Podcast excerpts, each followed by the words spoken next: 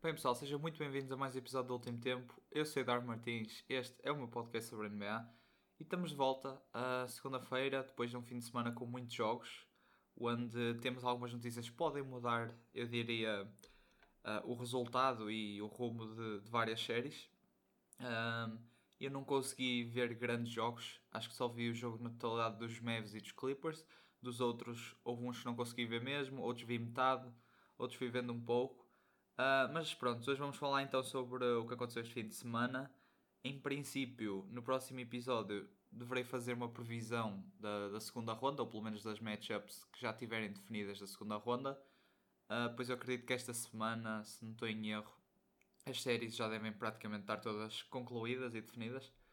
Uh, e vamos começar por New York Knicks contra Hawks. Eu não vou falar jogo a jogo propriamente. Vou falar, uh, vou falar mais da série. E, e, eu desta série tenho que destacar o trabalho do, dos Hawks e de Nate, Nate McMillan de um, defender Julius Randle. O Randle, eu continuo a dizer sempre, ele tem de aparecer, tem de aparecer, tem de aparecer. A realidade é que ele não está a aparecer. Uh, e é, isso é fruto à defesa dos Hawks e a John Collins e a Clint Capella também, têm jogado muito bem. Ele no último jogo, ontem, acaba por ter 23 pontos. Eu diria que foi assim o melhor jogo dele em termos ofensivos. Uh, 23 pontos em 37% de field goal, 50 de triplo.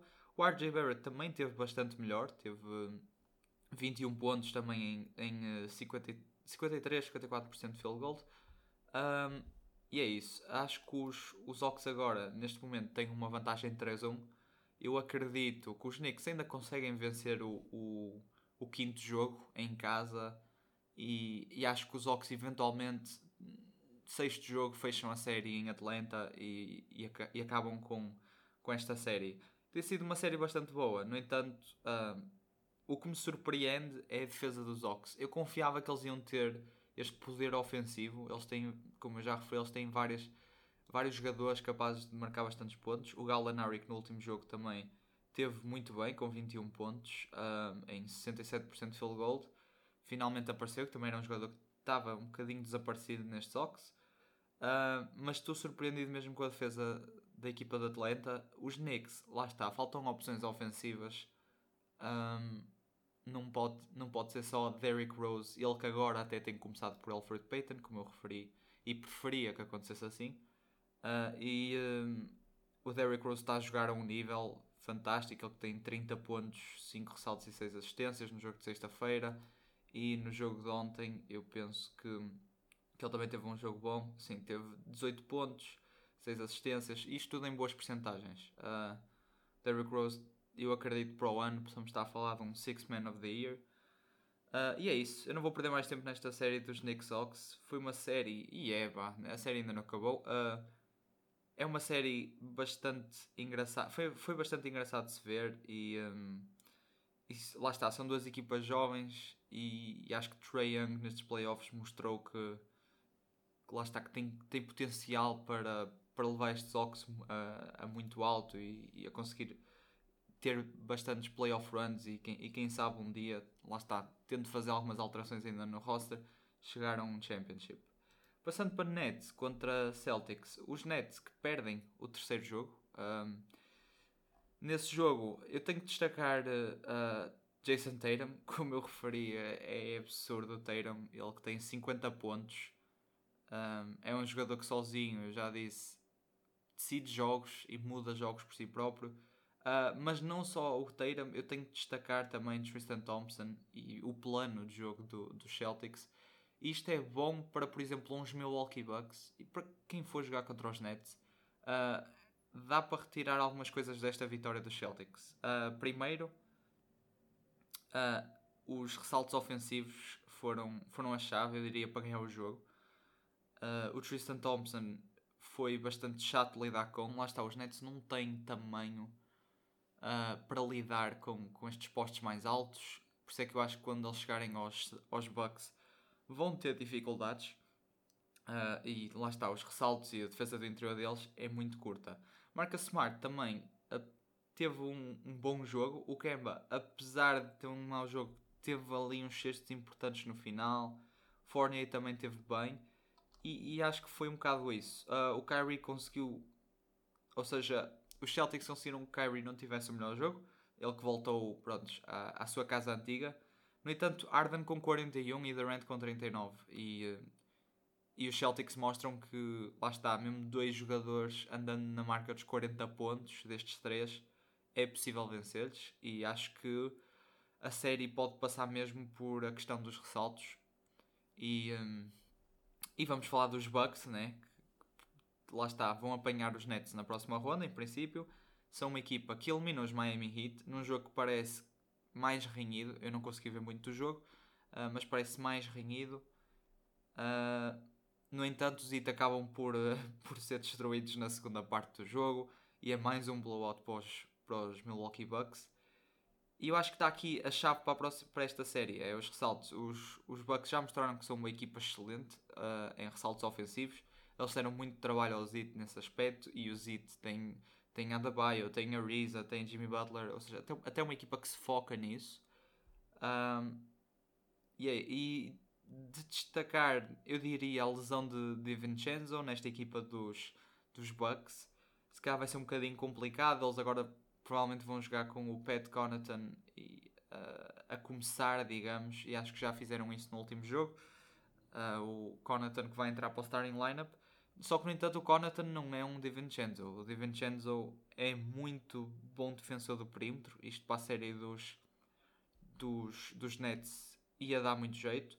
O banco, lá está, acaba agora. Passamos quase para uma 8-man rotation, para uma rotation de 8 jogadores uh, porque o Connaughton vai para a starting lineup. No entanto, eu acho que rotações de 8 jogadores não, não há muito problema uh, em equipas playoffs. O Forbes e o Porras continuam a jogar muito bem, o Tucker também fazendo o que, o, o que lhe é pedido, e acho que estes Bucks estão, estão muito bem e deram aqui uma imagem excelente uh, nesta primeira ronda com lá está, a vingarem-se destes Miami Heat e acho que não sei, vamos, vamos ver como é que as coisas estão, porque eu depois de ver esta série dos Bucks It, uh, gostei muito mais da chance de, dos Bucks ganharem o Championship este ano.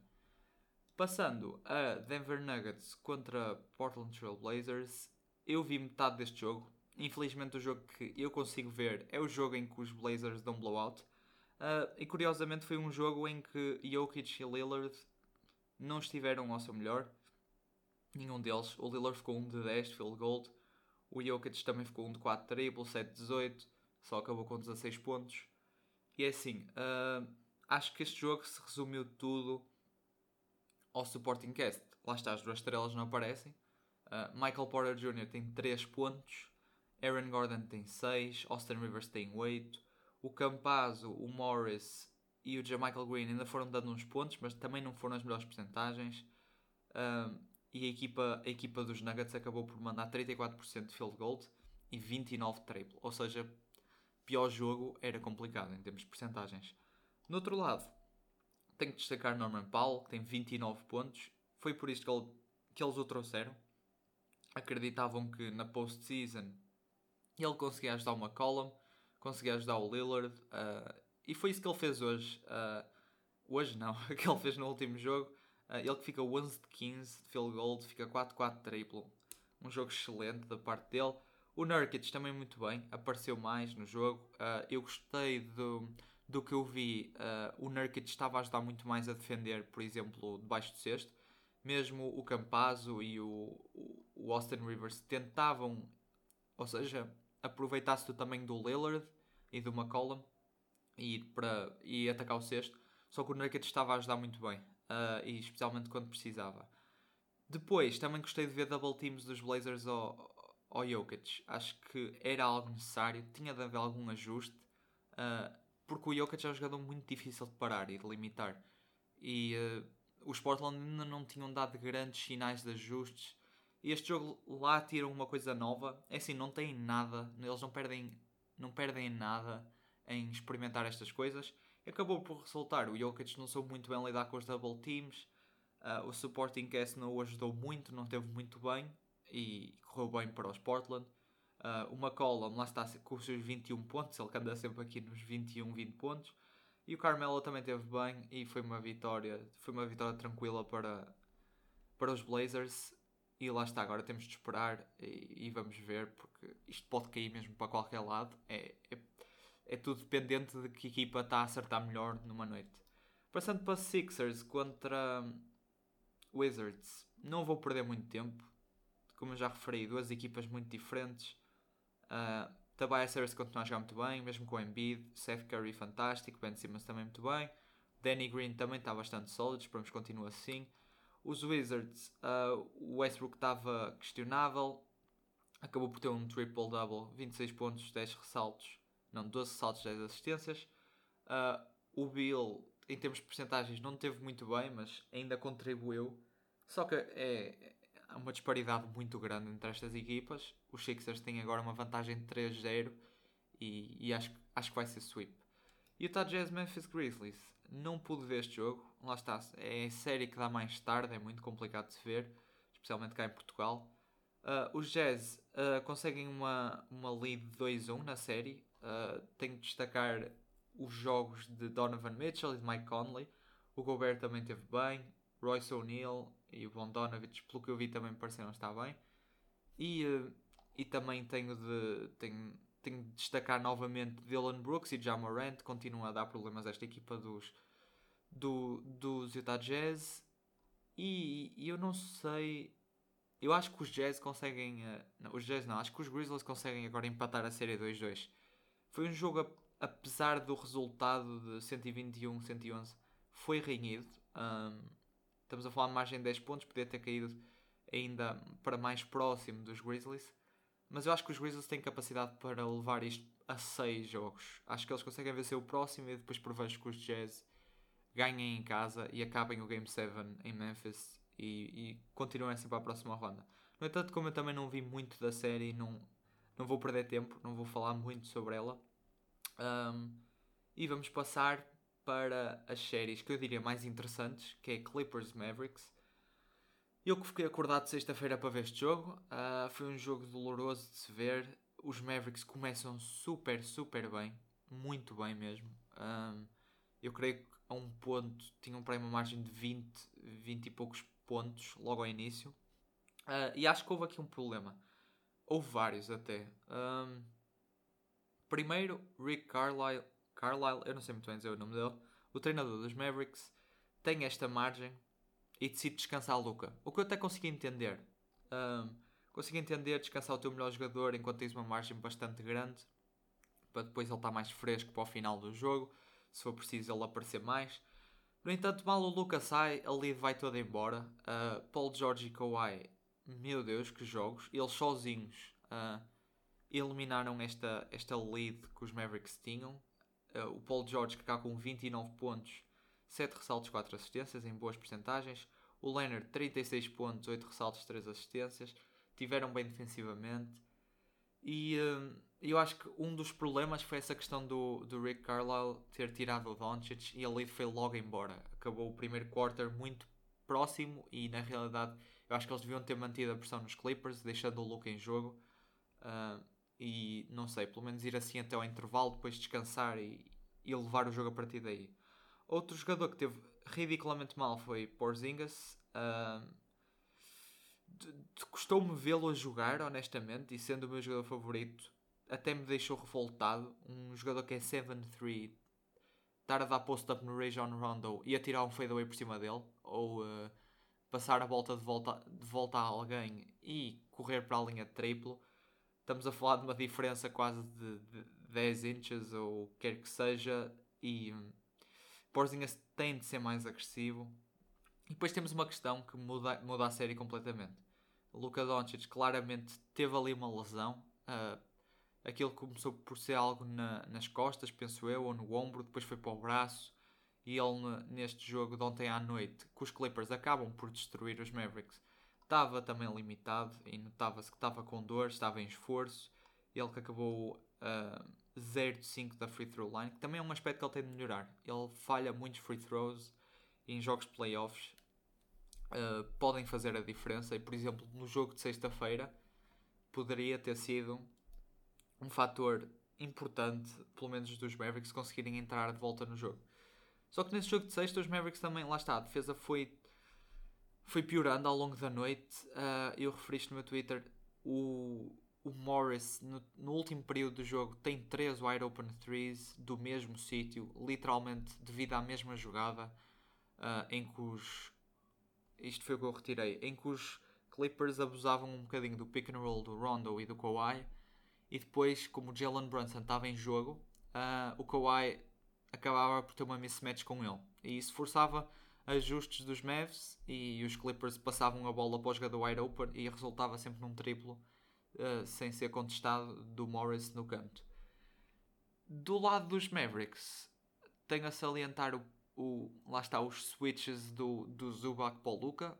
O, eu tive pena do Zubac porque coitado, ele sempre, sempre que tinha de defender o, o, o Doncic, ele partia todo, ou era step back threes, ou fingia que um step back three passava por ele como se não tivesse lá ninguém.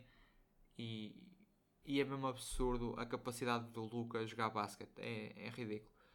Uh, e acho que é isso. Eu, honestamente, eu acho que os Clippers vão vencer esta série. O Luca não está bem. Uh, o Porzingis neste jogo de ontem à noite teve ligeiramente melhor. Uh, teve 18 pontos, 7 de 12 field goals.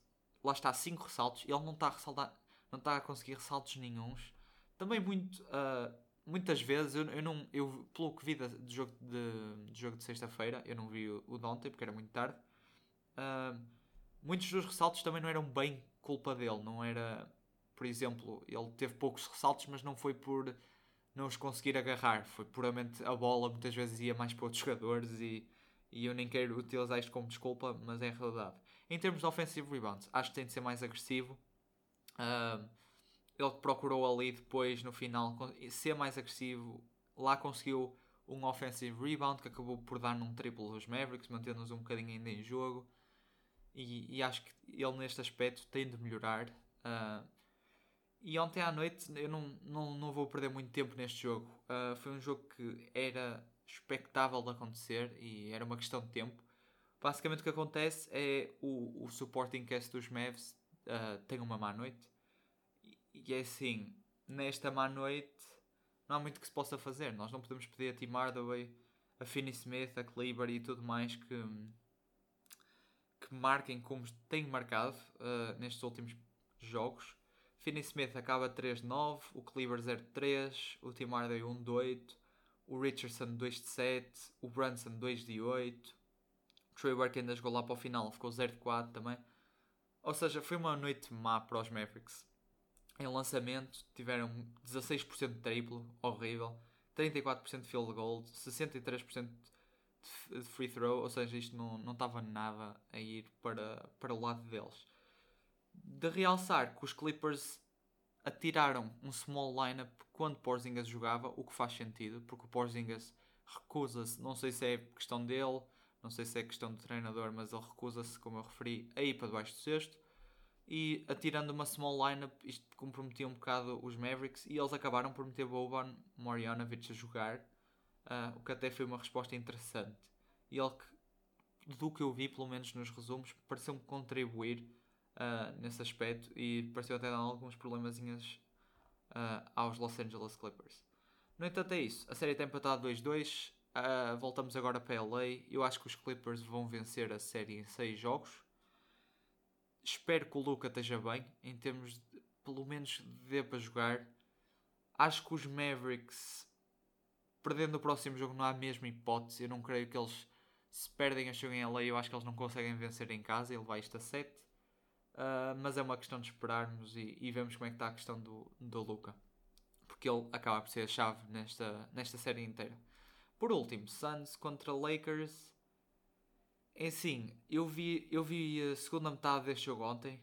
Uh, Anthony Davis sai com uma lesão que pode ser grave. É uma lesão que LeBron James teve no ano passado nos Lakers. Uh, e demorou-lhe bastante tempo a recuperar. E o Davis pode lhe demorar semanas e isto pode mudar completamente a série. Os Suns, contem, vencem então os Lakers para empatar a série. Chris Paul parece muito melhor, parece que está, está melhor daquele ombro. Uh, o próprio Monty Williams disse-lhe que ele não ia jogar no início do jogo, uh, ao que ele recusou, e ainda bem que, que ele recusou ficar no banco, porque ele acaba por ter 18 pontos, 9 assistências, 3 roubos de bola. Uh, em boas porcentagens, lá está dentro do que ele está limitado. Uh, o Booker continua bem. Uh, o DeAndre Ayton está a ter uns playoffs muito bons. Muito bons. E agora sem AD isto vai complicar. Uh, lá está, temos de esperar para ver a questão da saúde dele. Ainda não se sabe mesmo ao certo quanto tempo ele vai estar fora, mas as coisas não parecem estar famosas para ele. e, o, e o Ayton sem o AD em campo vai brincar ali um bocadinho debaixo do cesto. Jay Crowder também teve bem, Michael Bridges dentro dos possíveis também, o Cameron Payne continua a ser até uma surpresa agradável a vir do banco, tenho de admitir. Um, e os Lakers ontem pareciam mortos. Um, eu vi ali uma jogada no final que me revoltou imenso, em que o jogo estava para aí por 7 pontos com 3 minutos. O LeBron, uh, eu não me lembro ao certo, mas há um sexto falhado dos Lakers e o LeBron empurra o DeAndre Ayton enquanto que este está a conseguir o ressalto o Aiton está aqui para fora do campo a tirar a bola para o Booker, quase como da maneira que dá. E o LeBron vai a passo a defender. E o que é que acontece? Os Suns têm vantagem 4 para 3 e acabam por descobrir o Crowder wide open para um triplo, enquanto que o LeBron vai a passo, mesmo passo, vai a andar defender, que eu achei ridículo. Uh, e eu não sei se era o facto de ele já ter desistido do jogo, mas tem de mostrar mais o LeBron. Não pode andar a, ir a empurrar jogadores e a defender a pé. Isto para o resto da equipa também não, não é nada bom. Uh, e eu, honestamente, estou com mais confiança agora nos Suns. Acho que o Suns tem capacidade, voltando agora para Phoenix, de vencer o sexto jogo. E mesmo em LA, de vencer. Uh... Não, não, eles, eles, exato, eles em Phoenix vão jogar o quinto jogo, peço desculpa. Eu acho que eles conseguem vencer esse jogo. E acho que conseguem mesmo acabar os Lakers em casa deles uh, em 6 jogos. Porque isto sem Anthony Davis, estes Lakers não funcionam. O, o AD por não é chave para os Lakers. É, é, o que, é o que torna tudo muito mais complicado. Em ambos, o que ele traz em ambos os lados do campo, defensivamente, ofensivamente, é muito complicado para estes Suns pararem. E, e, e, esta lesão do AD, a lesão de Doncic, um bocado ele não está lesionado, ele está a jogar, mas está limitado. Mesmo as limitações de Chris Paul, apesar de ele parecer estar a melhorar com, com o tempo, dá-me a crer que a Conferência Oeste está completamente aberta neste momento. Eu sinto que qualquer equipa pode sair dali. Eu sinto que saíram os Nuggets ou os Blazers a quem vencer destes Suns, Lakers. Qualquer uma dessas duas equipas pode vencer uh, os Suns ou os Lakers. E o mesmo se aplica, por exemplo, a uns Jazz. Eu acho que os Jazz ainda tem capacidade de vencer uns Clippers que, apesar de tudo, estão numa série com os Mavericks que não devia estar a ser assim tão renhida. E desse ponto de vista, com as lesões, esta instabilidade de todas as equipas, eu acho que a Conferência Oeste está muito mais imprevisível do que a Conferência Este. A Conferência Este já deu para perceber claramente que equipa é melhor. Nós sabemos que os Nets são muito melhor que os Celtics, os Bucks são muito melhor que os Heat, como mostraram, uh, os Hawks são muito melhores que os, que os Sim, os Hawks são muito melhor que os Knicks. Uh, e, e, nem vou falar dos Philadelphia. E acho que é uma série que vai ter melhores matchups, mas são matchups mais previsíveis. Enquanto que esta Conferência Oeste agora está um bocado uh, à sorte dos ventos e, e, vamos ter de ver. Eu diria que sem Anthony Davis acabam-se as esperanças de título dos Lakers.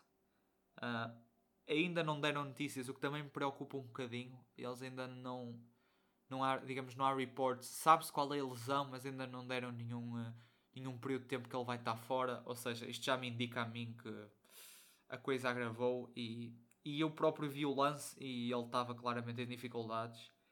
E acho que isto vai, vai comprometer a época dos Lakers toda. E, e é isso. É isso. Eu não, não vou perder mais tempo neste episódio.